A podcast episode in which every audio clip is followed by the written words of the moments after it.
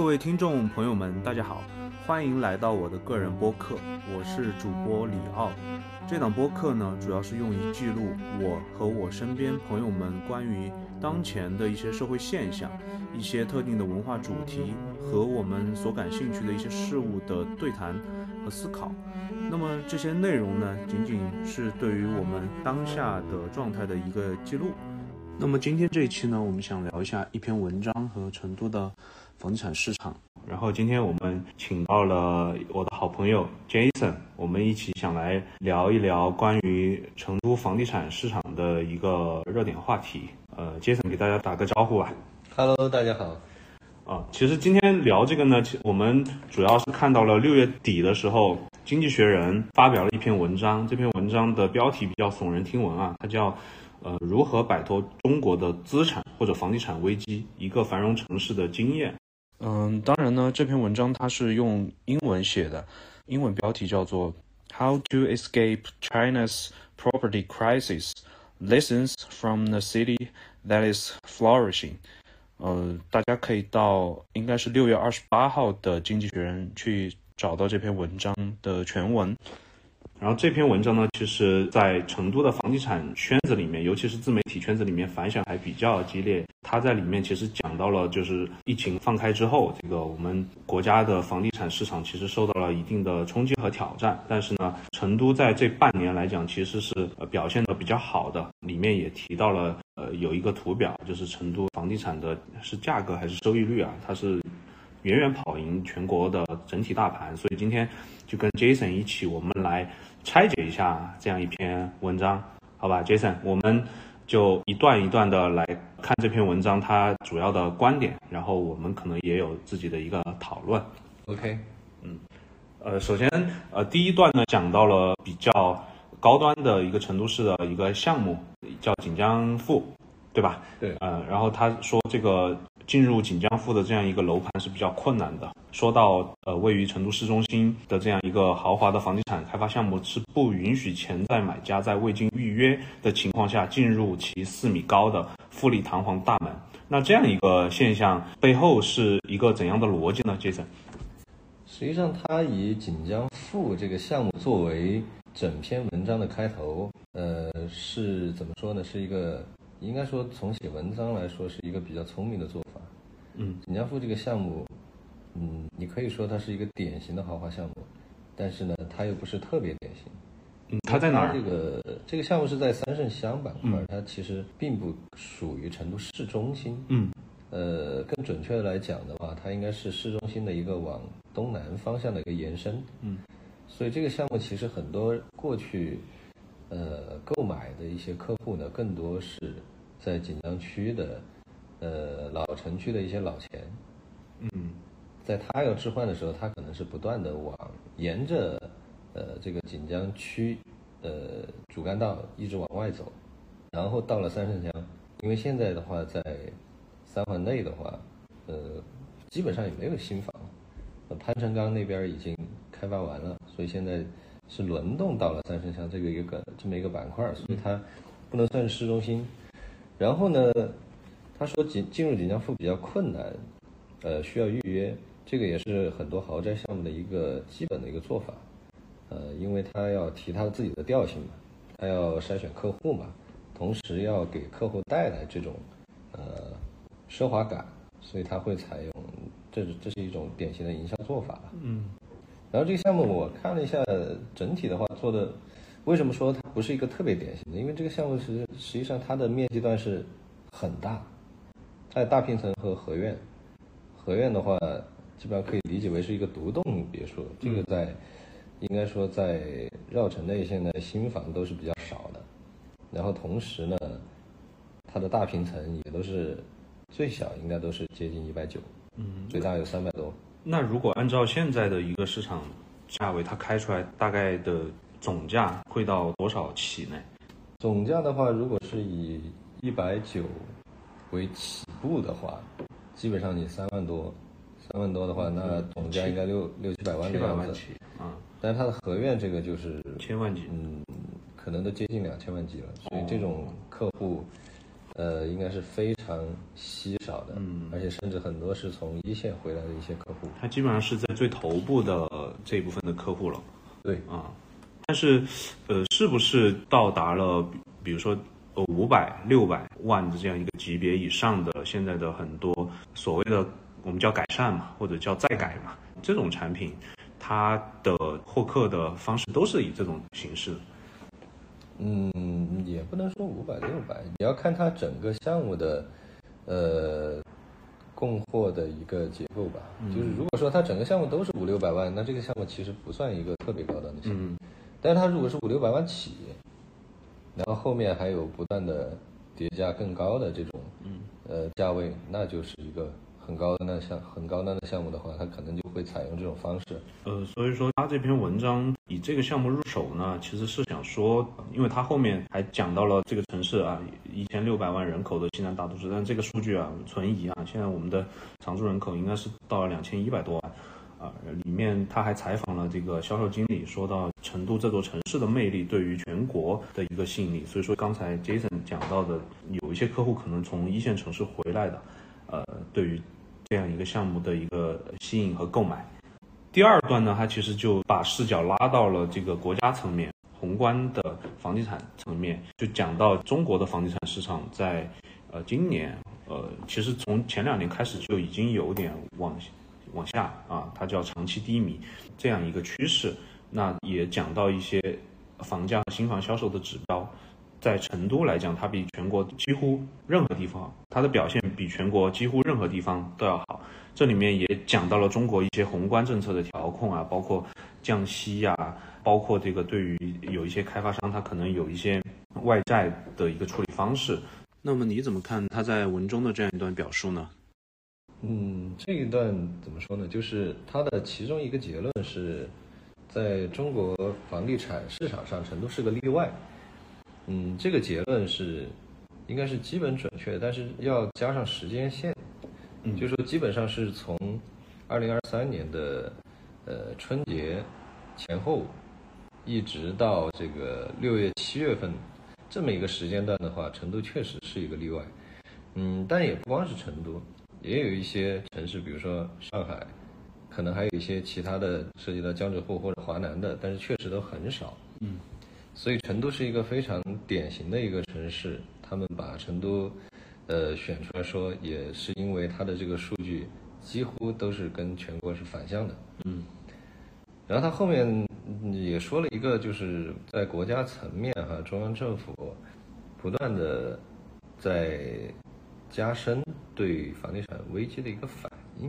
包括六月十三号宣布的降息，这个反正我印象中降息其实降的不厉害。对而且次数也不，应该就就只有这么一次，影响不是特别明显啊。对，而且在美元加息了以后，其实我们现在也没有继续在降息了，嗯，基本上就是稳在那个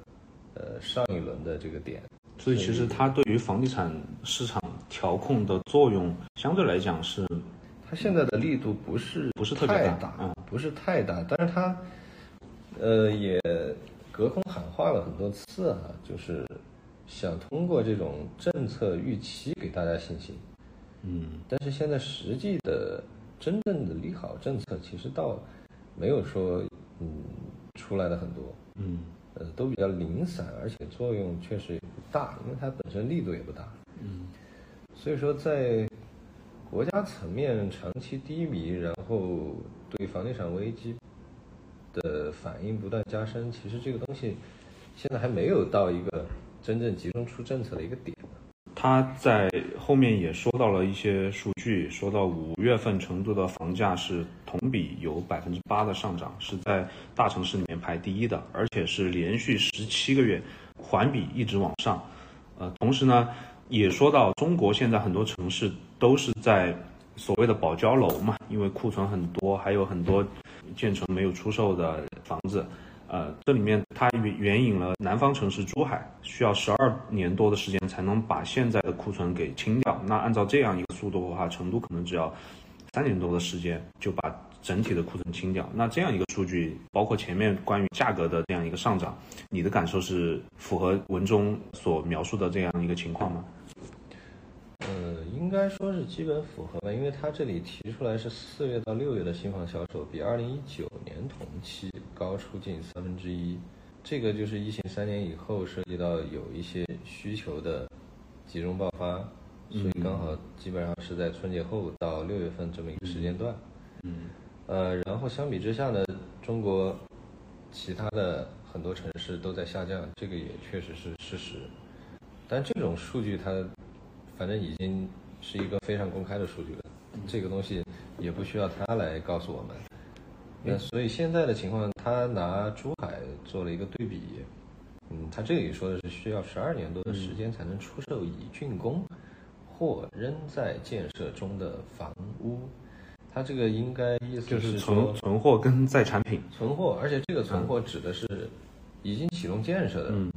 呃，存货，就是你如果只是土地的话还不算。嗯然后成都是短短三年多的时间内，三年多的时间内，其实这个时间也不能叫短了。呃，也就是说，我现在如果停止盖新楼。停止供货、停止盖新楼的话，我需要花差不多接近四十个月的时间，嗯，全部卖光。这个数据也不短也有一点问题，因为嗯他说此类公寓，我不太清楚，他这个东西是纯住宅，还是说要包含一部分公寓，还是说是怎么来计算？嗯，那珠海这个我就不评价了，因为珠海我们确实也不去可比呃性感。没有去研究过哈这个城市，但珠海它之前确实呃供给量有一段时间是很大的，就是涉及到它跟澳门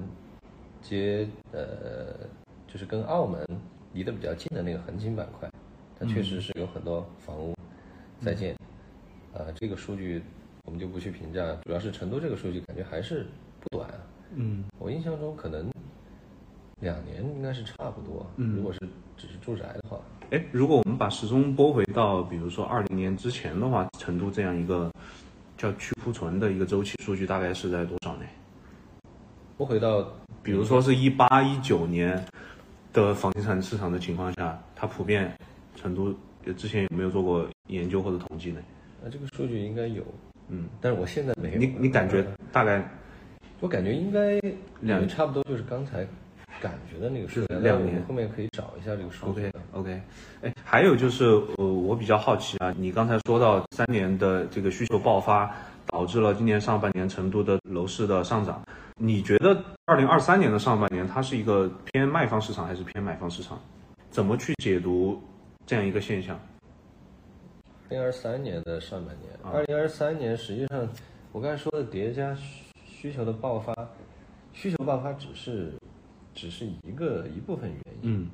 嗯，还有一些原因，包括你房价本身的供给的原因，嗯，你房价的本身价格的原因，这都是，呃，包括你疫情涉及到很多人对房屋有改善的需求，嗯。所以应该是一个综合的原因。，OK，呃，然后这篇文章后面重点讲了几个核心的观点，就是说他对于成都呃取得这样的所谓的成功吧，大概总结了三点啊，通过三段这个阐释。呃，首先呢，他说到二零一六年来，中国每个城市的官员都在制定自己的措施来冷却或者加热当地的房地产市场。那对于成都来讲，说到关于有两个，比如说两个或者更多的孩子的居民可以额外购买房屋，今年出了一个政策，就是投靠子女的老年父母也可以额外去购买房子。但是他这样一个时间周期，他又说到二零一六年以来，那成都这样一个政策，它到底是一个主动去主动去制定的这样一个政策，还是相对比较跟随去制定的这样一个政策，还是说它就是它这样的政策的制定是否有独特性？啊嗯，二零一六年以来，他这个说法是有一点问题的。呃，因为就说这个，比如说举个例子，就是二胎政策这个事儿啊，嗯二胎政策这个事儿应该是在二零二二年才出来的，所以而且它这个政策出来以后，并不是成都自己在出这个政策，嗯而是全国都在出，所以成都是一个跟着大盘走的一个政策。嗯然后呢，自二零一六年以来，这个文章说的每个城市的官员都在制定自己的政策。然后呢，呃，在成都，相当于他想表达的意思是说，成都在二零一六年以来，他是想方设法的在给自己松绑，但实际上的情况应该是二零一六年成都有一波上涨，应该是在年底，然后幺七幺八都比较热的时候，实际上住建部是对成都，呃，反而是严控了的，所以成都在那个时间段的话，它很难有政策的一个自主性。就其实成都一直是被住建部作为重点城市来进行监控和观察的。是的，所以他没有办法，嗯，高层没有办法来，呃，自己制定更多一些松绑的政策。所以这篇文章，他可能是不是想说的是在，呃，二零二一年、二零二二年的时候，嗯，因为这一段时间可能涉及到有一些政策可以陆续的出，但是也都是嗯一些比较呃隔靴搔痒的一些政策吧。因为刚才 Jason 也说到，二零一六年底成都迎来了一波房价的相相对来讲是应该是有史以来最大的一波上涨吧。嗯，呃，后面成都其实出台了很多所谓的限购政策，这个限购政策包括了就是已它已经落实到各个区了，就是有一些区它都不能跨区去购买其他区的呃房产，呃，甚至你如果是 老成都人。或者在这个地方已经生活了很多年的成都人，你都没有办法去跨区购买。这个政策当时其实是制约了很多想要购买新房的一些本地居民，啊，所以说我们的这样一个观察来看，成都的政策一直是压着的，啊，只是说刚刚又说到的二胎也好，老年人投靠也好，是近两年来出台的一些新的政策，这些政策其实也是去，呃，响应。呃，高层对于全国房地产市场调控的一些措施，所以其实杰森这边的主要的观点是觉得，其实他提到的第一个原因，成都是没有自主性的，它相对来讲是跟随，或者是它也不它也不独特啊，大家都在出台这样一个政策，对吧？是没有自主性，没有自主性，可能恰恰是因为没有自主性，所以抑制了上一轮房价更高的一个上涨，嗯，所以为自己后续的房价的这种平稳。呃，提供了一些基础吧。嗯，前面的限购，使得成都的房价，你也可以叫做没有涨到位，或者是它的这个，呃，往上的这样一个动能被相对压制了。是的，导致了现在出现了这样一个情况和现象。啊，我觉得这个可能是呃，我们针对第一个呃他的观点要讨论的。然后他也说到第二个，他以深圳作为对比啊，他讲到。呃，深圳的房地产价格，呃，深圳也出台了类似的一些政策，啊，可能比成都还要强，呃，但是它的房地产价格也是有一定的下降。然后对此的一种解释呢，是科技行业的大规模裁员，然后也提到成都的政策呢，是为快速增长的工业基地工作的人提供住房补贴和现金奖励。我们理解就是叫人才。呃，科技和制造业的人才的激励，那这样一个政策，你怎么看？呃，先说第一点就是，嗯，他后面提出来的这一点涉及到给人才的住房补贴和现金奖励，实际上如果拿成都和深圳比的话，这个差距不小。成都其实没有什么太多的住房补贴和现金奖励，嗯，而他把这个住房补贴和现金奖励。呃，这个作为一个吸引人，嗯，导致成都房地产，嗯，发展的更好的一个原因呢，我觉得这个有一点儿，确实有点问题。嗯嗯，因为成都实际上在真正在人口呃流入比较强的这个时期，实际上反而没有什么太多的政策补贴。嗯。它政策补贴真正出来，从二零一七年以后的话，是各个城市都在抢人，各个城市都在出，然后的话，成都也在出。嗯，呃，它实际上也是一个不，是一个非自主的一个行为吧，也是跟着大盘走的。虽然它是，呃，它是先出的，算是先出的几个城市吧，但是也不是只有它一家。然后的话，把成都这个成都跟深圳比，深圳的价格下跌一点八。是因为科技行业大规模裁员，这个科技行业大规模裁员肯定有这个原因，但是它只是一个一部分原因啊。深圳的价格确实太高了，深圳的价格高呢，跟科技行业有关系，但是关系不是特别的大，你觉得会不会跟上杠杆的规模有关系呢？肯定有。嗯而且深圳它涉及到跟香港是接壤，那香港很多富人往深圳投资的话，它也会抬高深圳的房价。嗯那深圳下跌了百分之一点八的话，这个东西可能要更多的一个分析。嗯，不光是一个科技行业的大规模裁员，嗯，所以说我们觉得这个政策对于成都房价的上涨的支持力度也也不算大，或者也不是最核心、最重要的一些推动因素。呃，是这个文章他想说的是，我们对人才，这个成都对人才的住房补贴和现金奖励，这个政策比较好，所以导致人才来的很多，然后导致需求增加。嗯这个应，这个我们觉得是有点问题。嗯，他提到的第三个呃原因就是成都官员在应对席卷全国的信任危机方面做的比较好，指的就是保交楼。因为很多城市确实因为房价的下跌，有一些购房者就直接拒绝去继续去付他的月供啊，停止抵押贷款的支付，或者有一些城市它也会就是一些想要购房的人，他是一种观望的心态。那成都这部分，呃，像它里面提到了竭尽全力确保房屋顺利移交，并向开发商输送资金。哦，即使是违约的开发商，也在设法完成房屋的建设。那这块儿，你觉得对于成都的这样一个现象有多大的贡献呢？这个这个因果关系应该是搞反了，并不是因为成都保交楼做得好，嗯所以房地产好，而是因为房地产好，嗯所以它保交楼的压力小，嗯它压力小了，它的数量少了，它的比例少了，它自然就可以做得更好。它其实是一个结果啊，它的原因是因为它的房地产市场一直呃比较稳对啊，导致呃开发商的压力也没有那么大，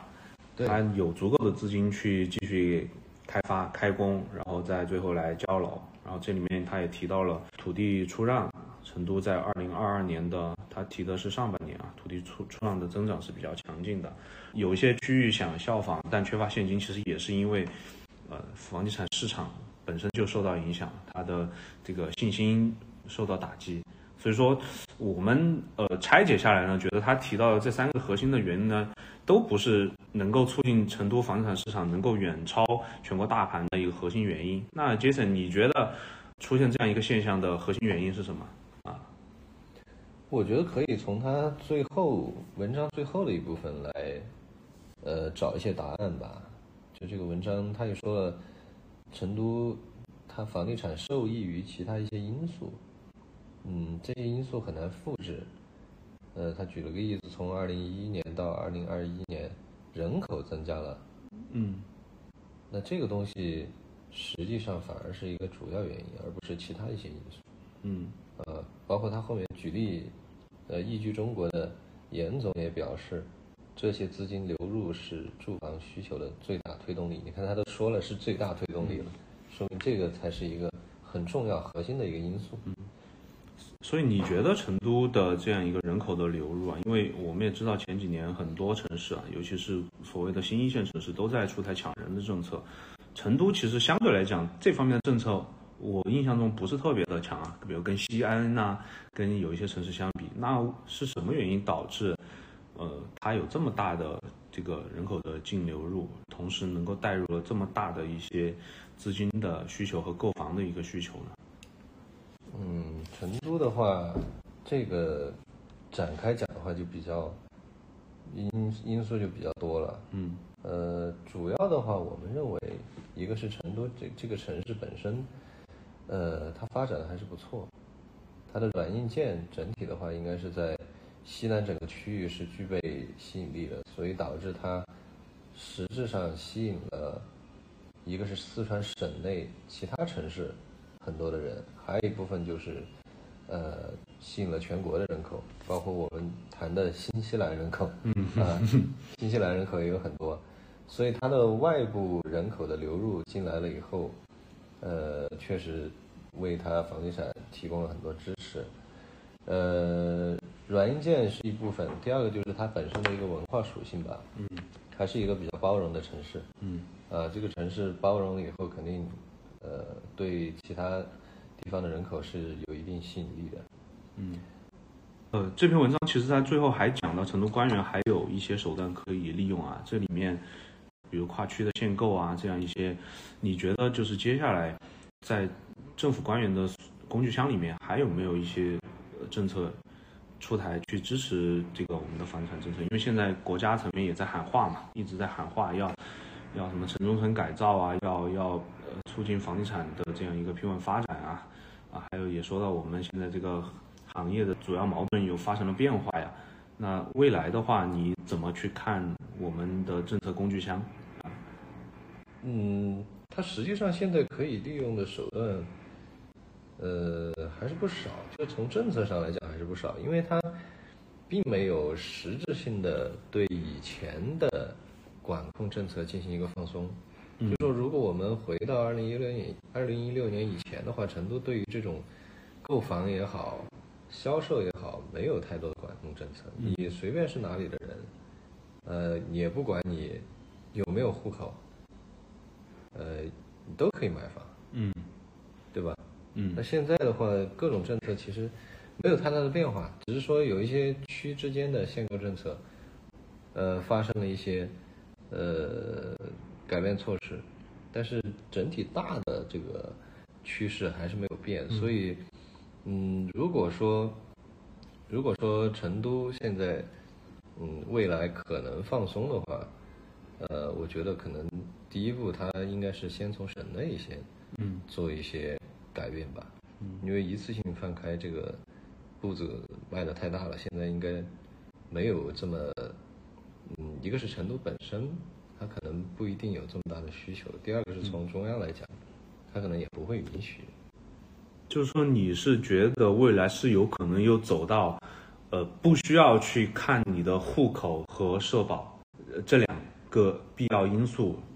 就可以去买成都这个城市的住房，有可能会走到这条路上，还是说就是这个是可能政策调控的一个所谓的底线？因为从应该是一六年开始，呃，对于这样一个能级的城市，可我感觉啊，它就是一个底线是不能突破的，其他的都是可以操作的空间。你觉得这条线是有可能松动的，就是从省内开始？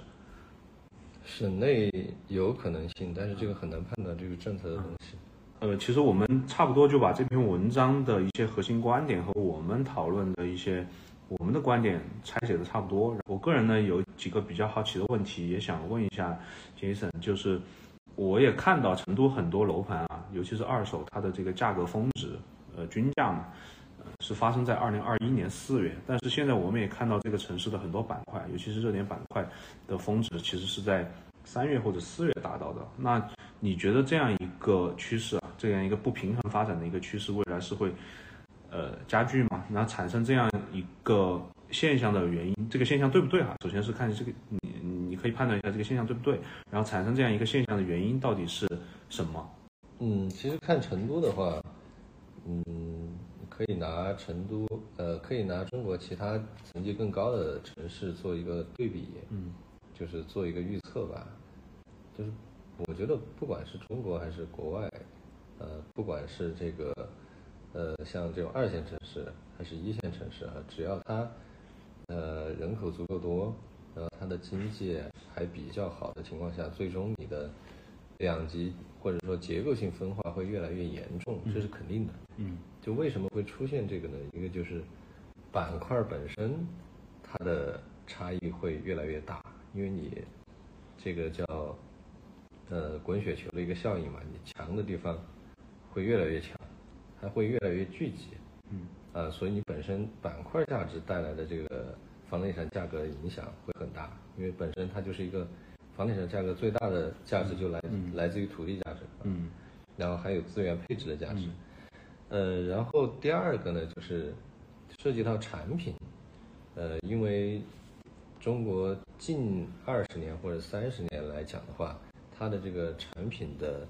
呃迭代是非常的快，嗯。所以说你如果是在现在买一个房子，你可以对比一下十年前的房子，你都不用对比二十年前的房子，对比十年前的房子，你会发现差异巨大。嗯，所以说，一个好的房子、好的产品和一个在之前的一个产品进行对比的话，它在未来的价格走势也会出现分化。可不可以这样总结啊？就是未来来讲，我们去购房也好，选房也好，其实核心还是去看它本身这个板块给你的配套，以及本身这个产品的质量吧，对吧？可以这样理解吧？呃，可以简单这么理解，但是呢，你，嗯，这也是一个悖论吧，因为你好的地方、好的产品肯定也就更贵啊，你这个东西还是得挑。如果我们要去所谓的投资房产的话，你觉得还有价值吗？因为现在大家对于房地产投资的这个预期是越来越弱啊，这个是站在全国的角度来讲。那这样一个城市相对来讲，它的经济发展是比较健康的。那未来的话，我们如果只是考虑投资的话，它还有投资价值吗？或者是我们要往哪些方面投？我们要注意什么？嗯，如果只是静态的看啊，就是说你不考虑未来的预期的话。呃，现在投资确实相对难度会比较大，但也并不并不是说没有机会，你得去一个板块一个板块分产品分楼盘去看，呃，我觉得还是有投资机会的，嗯，就是有一些呃项目是被低估了的，但是它低估的这个幅度就不会太大了，因为毕竟现在呃房地产发展到现在这个阶段，包括经济到现在这个阶段，嗯。它的这个整体的对价值的也相对成熟了，不像之前。呃，但是如果你是一个以动态的角度去看的话，那这个就看你对未来的预期有多好。嗯，在这个阶段，往往大家没有预期，不敢投，对吧？但是没有人能说得清楚，嗯，十年以后、二十年以后是什么样的一个情况。嗯，我如果我们只看当下的话，还是刚才那句话，就是有机会，但是机会不会太大。投资的话，一个是放低预期，就是放低我们本身对于这个投资回报的预期。第二个呢，就是如果你的投资这样一个行为或者选择有其他的属性来覆盖的话，相对来讲会更加安全，可不可以这样理解？嗯，我觉得可以这么说。嗯，可以这么说。那我还有一个问题啊，也是我自己的一个观察，学区房在这几年比较火嘛，但我个人是觉得是。因为二零一六和二零一七年出生的，就是二胎政策放开之后出生的小孩是比较多的，呃，正好他们在这两年要上小学，所以导致了这两年学区房相对来讲溢价会高一点。那未来的话，你怎么去看学区房这样一个概念？就是学区房它可能也有两种啊，呃，有一些是叫所谓的中心城区的老破小，它本身的这个学校的配套会好一些，还有一些可能就是刚你说到的板块，顶尖板块配套的。顶尖楼盘，它的学区的配套肯定也很强，这两个肯定是有区别的。那未来对于学区房的这样一个认知，会不会发生一个重大的扭转？因为现在我们也看到，这个大家都不怎么生小孩了嘛，这个你有没有研究过？嗯，成都的学区房其实，呃，你它确实有火，它会给楼盘带来额外的一些价值的哈。但是，它其实相对于一线城市来讲，又没有那么火。嗯。就比如说，举个例子，我们之前成都市中心开的这个有一个楼盘，它可以读这个，印象中可以读泡桐树小学。嗯。但这个楼盘你如果想买的话，可以买得到的。当然，这个楼盘它本身的产品不是很好啊。嗯。产品梯户比很高，然后面积又特别小，你肯定拿来居住不可能，只是作为一个学区。嗯。那如果是说真的学区房很火的话，那这个盘肯定买不到啊。嗯，而且非常的，就竞争会非常的激烈。嗯，所以说本身学区房这个东西，它一个是它在成都没有这么的火爆，第二个就是说它之前相对，呃，因为现在其实更更是降温了哈。之前相对于现在，要为呃为这个项目带来的价值更多的原因是，我觉得很大一个原因啊是。当时的人口和教育不是太匹配，嗯，就是说你从，我举个例子啊，就是很多学校，它是在开校以后大量的扩招，嗯，大量的扩班以及班上的人收的这个学生是大量的扩，所以在它扩之前，你可以想象这个学区有多紧张。嗯，但是现在经过这一轮，不管是建校还是扩张，完了以后，其实你要上学，现在难度没有以前大。嗯，所以现在学区房它并不是完完全全是，当然跟人口也有关系哈，但是现在资源实际上已经够了。嗯，就是从大的角度、宏观的角度来讲，资源是往平衡的这个嗯呃角嗯天平已经去倾斜了。所以总体来讲，可能跟一线城市比的话，成都人民还是对于学区这个事情相对比较理性，或者是就可能政府也做得比较好，在资源投放上，它基本上兼顾了大部分人的呃读书的需求啊。我感觉没有那么卷吧，因为很多人啊，很多人他可以，他如果拼了老命，他非要去读这个这个叫五朵金花也好，他他就把压箱底的钱去投一套学区房也是可以的，但是很多人也没有这么做啊。行行行，那今天我们大概聊了差不多四十分钟的时间，主要是我们看到这个《经济学人》这篇文章。呃对于成都的一个观察和我们呃居住生活在成都很久，然后跟这个行业有相对密切的关系，我们对于这样一一篇文章的一个解读和输出。那好，今天的播客就到此为止，然后我们下次还有机会，我们再来聊我们成都的房地产市场。好，再见。好的，拜拜。拜拜。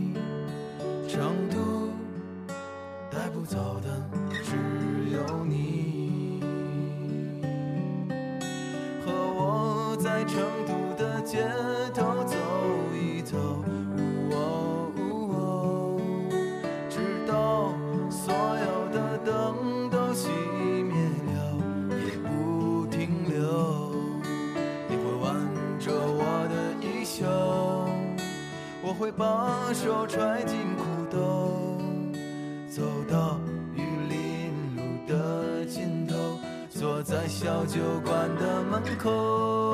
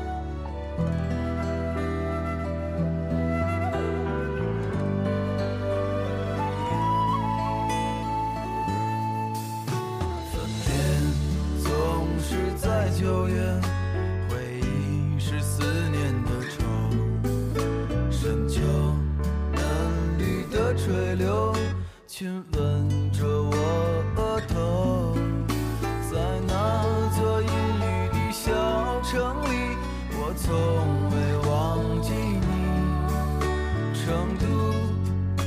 带不走的